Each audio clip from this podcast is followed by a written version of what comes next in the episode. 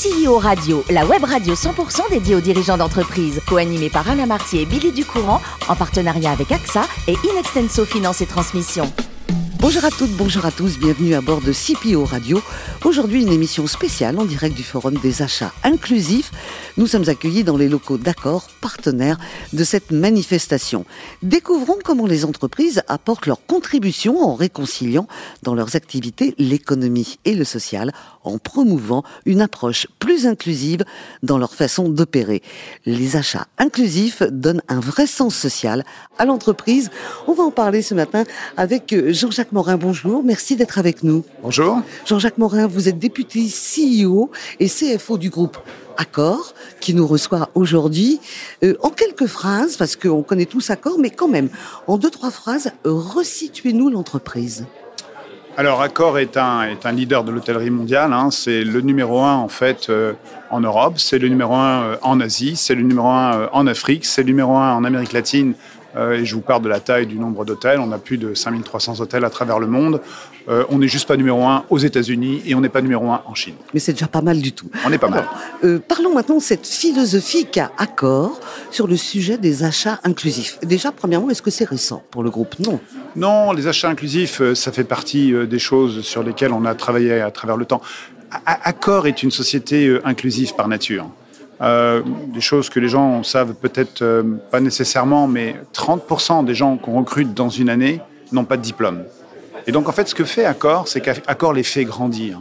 Euh, la société a développé des, une université, par exemple, d'entreprise euh, il y a 50 ans. Donc il y a des choses qui existent dans le groupe Accor en termes d'inclusion euh, qui font que ça fait réellement partie de l'ADN de la société, puisque ce que l'on fait, c'est qu'on promeut des gens, on les fait monter en fait les échelons, et c'est ce qu'on appelle chez nous l'ascenseur social. D'accord. Alors aujourd'hui, dans l'inclusion, on va parler aussi bien sûr des achats. Il y a le, le handicap. Euh, Accor, il y a quelques années déjà, était très en avance. Il y avait une mission handicap chez Accor. Oui, il y avait une mission handicap. Je vous donner un exemple. Ça fait dix ans maintenant qu'on utilise une société qui s'appelle Gaia qui est une société en fait euh, qui euh, emploie des, personnes en handicap physique et qui euh, recycle tout ce qui est matériel informatique. Donc aujourd'hui, c'est très à la mode. Il y a dix ans, ça l'était beaucoup moins, et c'est à la fois très bien en fait pour évidemment les personnes, mais quand on réfléchit, c'est aussi très bien pour l'économie circulaire et tout ce qui est environnement. Donc ça s'inscrit pleinement dans ces valeurs de SG ou de RSE en français. Voilà. Alors on va revenir euh, à ce forum d'aujourd'hui avec les achats inclusifs. Je voudrais savoir où Accor en est. Euh, vous avez un pourcentage à nous donner euh, euh au niveau de, de, vos achats inclusifs?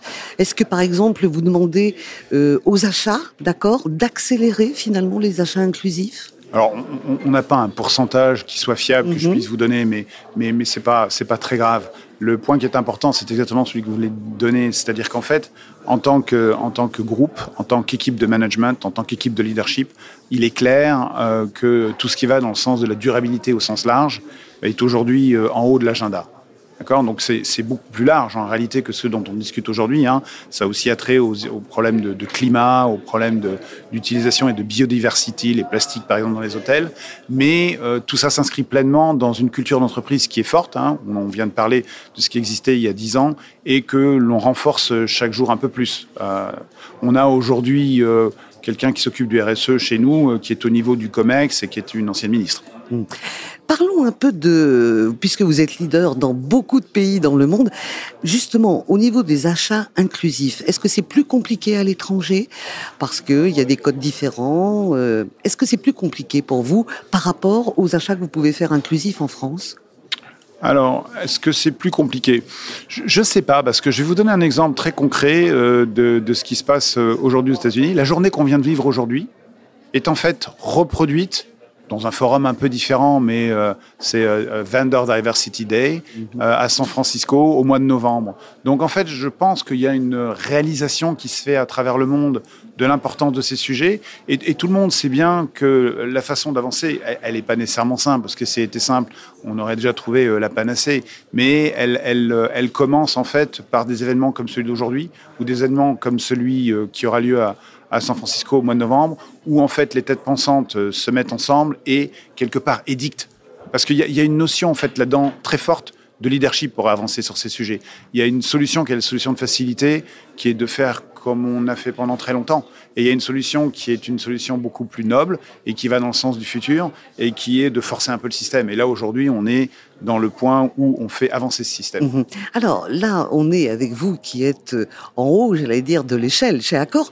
Parlons de celui, non pas qui est en bas, mais celui qui est un de vos clients. Est-ce que vous avez senti depuis quelques années qu'il y avait une demande justement de la part des clients? Alors c'est un excellent point. C'est un excellent point. C'est une valeur ajoutée pour vous. Absolument. C'est un excellent point parce que je, vous parlais de la façon dont l'écosystème évolue.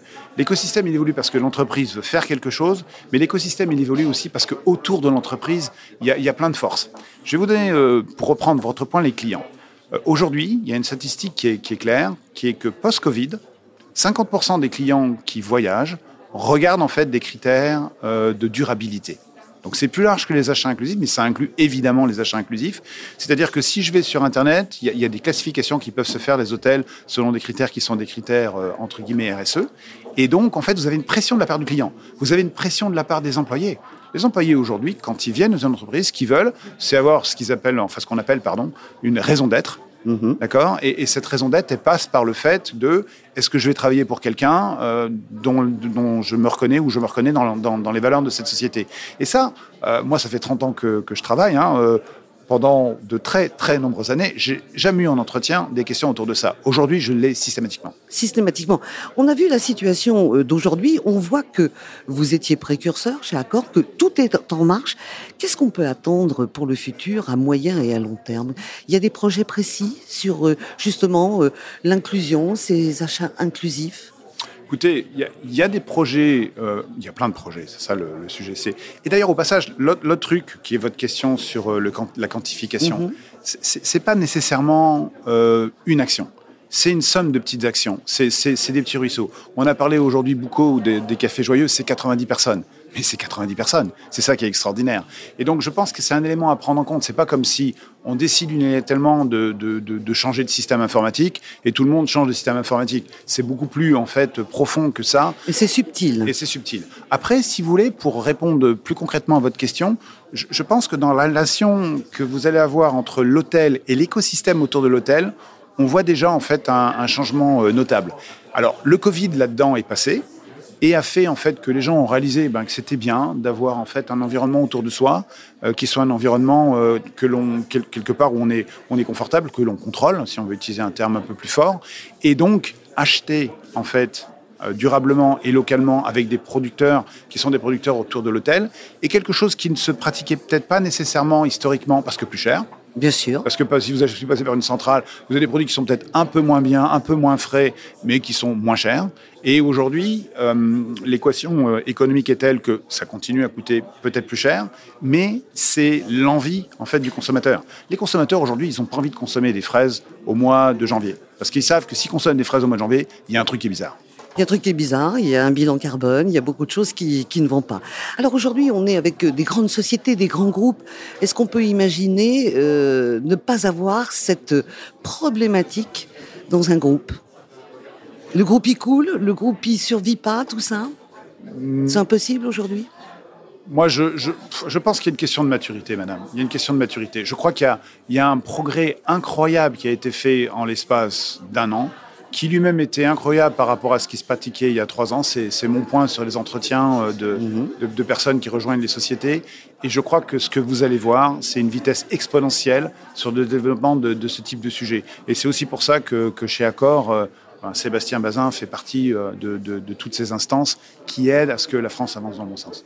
Je vous remercie en tous les cas infiniment d'être venu euh, parler à notre micro. Monsieur Jean-Jacques Morin, je rappelle que vous êtes CFO euh, de Accor et député CEO. Fin de cette émission spéciale de CEO Radio en direct du Forum des achats inclusifs. Retrouvez toute notre actualité sur nos comptes Twitter et LinkedIn. Rendez-vous prochainement pour une nouvelle émission. L'invité de la semaine de CEO Radio, une production B2B Radio.tv en partenariat avec AXA et Inextenso Finance et Transmission.